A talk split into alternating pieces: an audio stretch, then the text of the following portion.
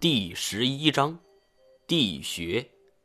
金锁的脸上写满了坚毅，大手一挥：“同志们，迎着朝阳，开创我们崭新的未来！”说着就要下蛊。不行！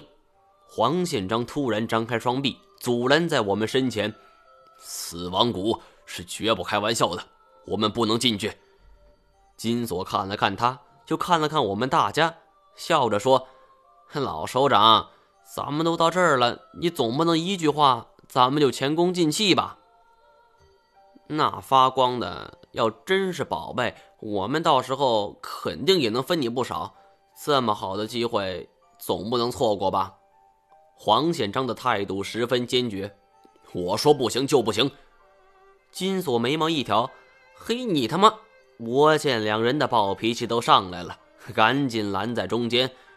老首长，说实话，我们这一趟来不是来旅游的，我只想知道有关我的一个秘密。如果你不让我下蛊，我会抱憾终生的。黄显章叹了口气：“我既然是你们的向导，肯定要为你们的安全着想。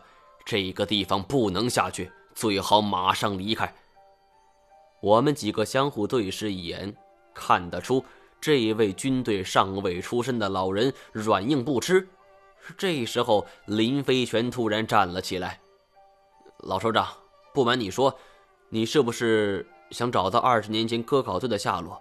说不定科考队就是在这儿全军覆没了呢。你想一想啊，十几个人全都是各方面的专家，要不是遇到什么危机情况，无论如何也不会全军覆没呀。”一听到这话。我真恨不得敲自己脑壳！妈的，这主意我怎么没想到啊？黄宪章对叶欣欣那么痴情，拿科考队的消息来说，他肯定尊崇。果然，黄宪章听到这话也激动了，他缓缓点头。过了一会儿，道：“你们都有什么武器？”我们目前有猎枪三支，军刀五把，匕首五把。太前说道。我不需要。我想起来，这小子腰间那配的有短剑，不由得朝他腰部瞄了几眼。然后他把自己的装备让给了黄显章。我们也是考虑到林飞泉的射术，也让他把枪给了黄显章。一切都准备就绪后，金锁无疑是最兴奋的一个，走在了最前边。我心中却五味杂陈。我不知道自己的选择是对是错，也不知道这一次昆仑山之行的结果是好是坏。所有的知情人都没有告诉我真相，只有带我自己去寻找。而事情的真相究竟是什么？对我而言是好还是坏？我不知道。我现在就像是等待着被宣判的结果，内心除了忐忑。就是波澜。进入了谷口后，我们看到了一幅令人心旷神怡的画面：一条白练般的小瀑布从峭壁上飞流而下，砸在石头上，碎成颗颗珍珠似的圆珠。树木不算高大，却繁茂苍翠，在这儿昆仑山的极寒天气中，那是很难见得。森林的景象。不像云南雨林那边的杂乱无章，倒是有点像是有钱人家的后花园，鸟语清幽，孕育花香。老赖忙着拍照，笑着说：“不得了，不得了啊！哎，几位老板，咱们以后把这开发成旅游区，我跟你们说，肯定能赚个盆满钵满。”我一想，好像当初。我和梁世赞也说过类似的话吧，可惜话犹在耳，人已不在。我偷偷瞄了一眼黄宪章，他表情严肃中带着紧张，如临大敌一般。而我急于得知结果，无暇眷顾美景。而且黄宪章已经提前跟我打过招呼，我对这里期待并不高。金锁则是醉心于他的宝贝，更是三步并作两步似的赶路。而突然，我听到太谦嗯了一声，这小子轻易不开口，开口那就一定有事儿。我循声望去，他正抬头看着一棵树，神色间略有紧张。而我抬头一看，大叫一声，就坐在了地上。所有人都闻声赶了过来，全都被镇住了。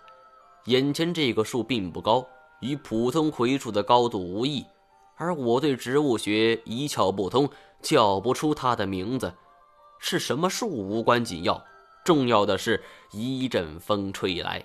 拂开浓密的枝叶后，我们看到的是粗壮的枝干上趴着人，一个接一个，看上去就像是一字排开的等待风干的腊肉。这些人的尸体都还没有腐烂，显然是刚死没多久。黄宪章的喉头动了一下，道：“跟我对你说的情况一样。”金锁一听就急了：“我操，毛爷，几个意思？你早就知道有这种情况了，你还带我们来，你怎么不拦着点呢？”我此刻心烦意乱，讨厌金锁这么叽叽喳喳的，厉声喝道：“闭嘴！”金锁还真听话，一下子就不说了。我平缓了一下情绪，道：“如果一开始我说不能下来，你会听吗？”金锁一脸的不服气，却说不出话来，因为我说的确实是实话。我太了解这家伙了。老赖道：“这东西是什么？电摆吗？不对，跟电摆不一样。电摆会主动攻击人。”我拔出匕首，刺了一下树身，只是普通的树木，而上边的尸体应该是人为挂上去的。这人为？哪个人会这么无聊？金锁终于可以反驳我了。他说的不错，除非是个极其变态之人把尸体挂在树上，这倒是符合一些动物的习性，比如猛禽类、豹子等。我心里苦笑了一下。要真是这两样东西，那还好说了。临飞前说话的声音都禁不住阵阵发抖。我说，我说，咱们还是赶紧走吧。我们继续穿越丛林，其后也没有看到挂满尸体的树了。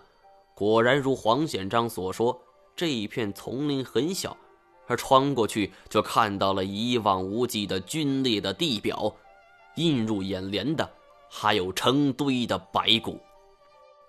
林飞泉吓得都快站不住了，往旁边一靠。金锁赶紧躲过去，他直接就趴在了地上。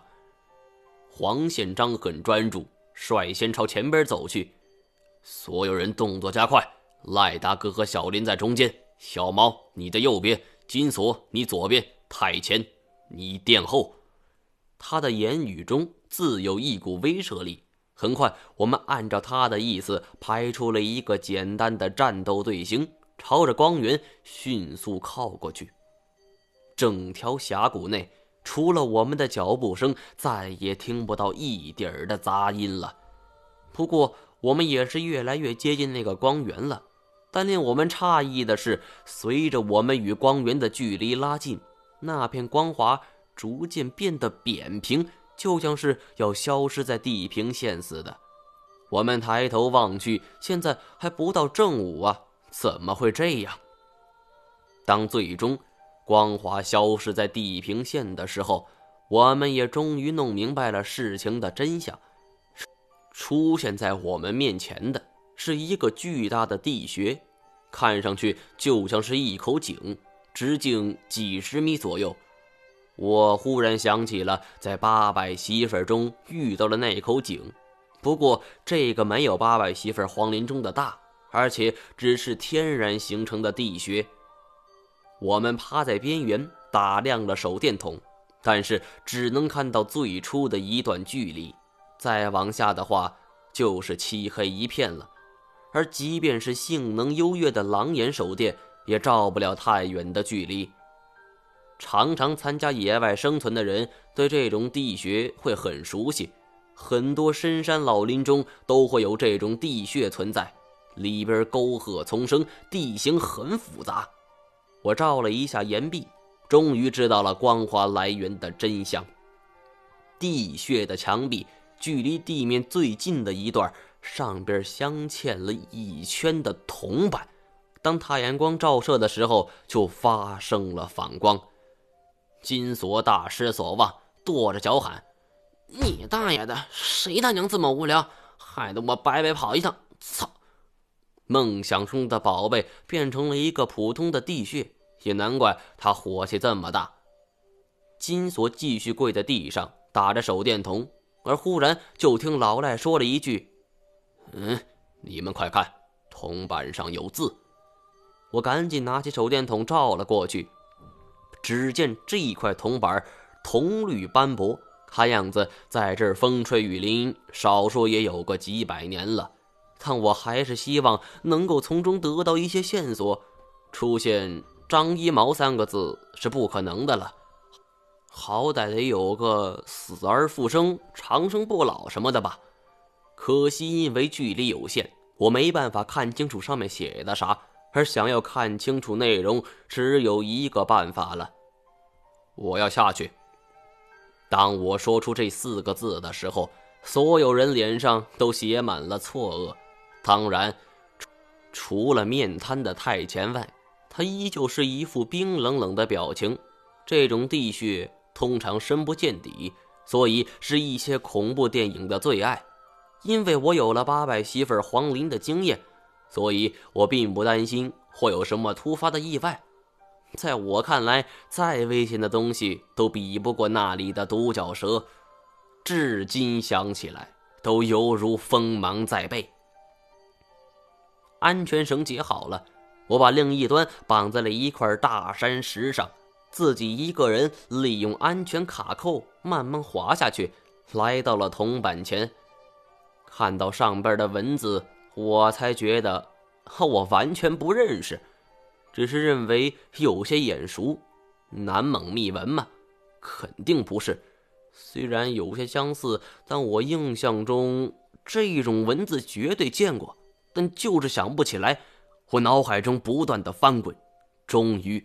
我想到了这种文字，每一个人都见过，蒙古文。没错儿就是印在了人民币上的蒙古文。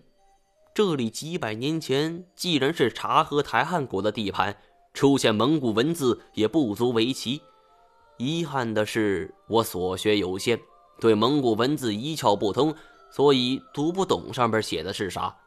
我想办法记下几句话。看看能不能请人翻译一下，只是这种文字太偏僻了，我记了十几分钟也没能记下一个。小毛，怎么样了？老赖趴在上边问我，因为地形的原因，这一嗓子喊得我耳膜生疼。我说道：“不行，都是蒙古文字，看不明白。你们先把我拉上。”我去还没说出口，啪的一声。安全绳竟然断了，我的身子急速下坠，掉进了无尽的深渊。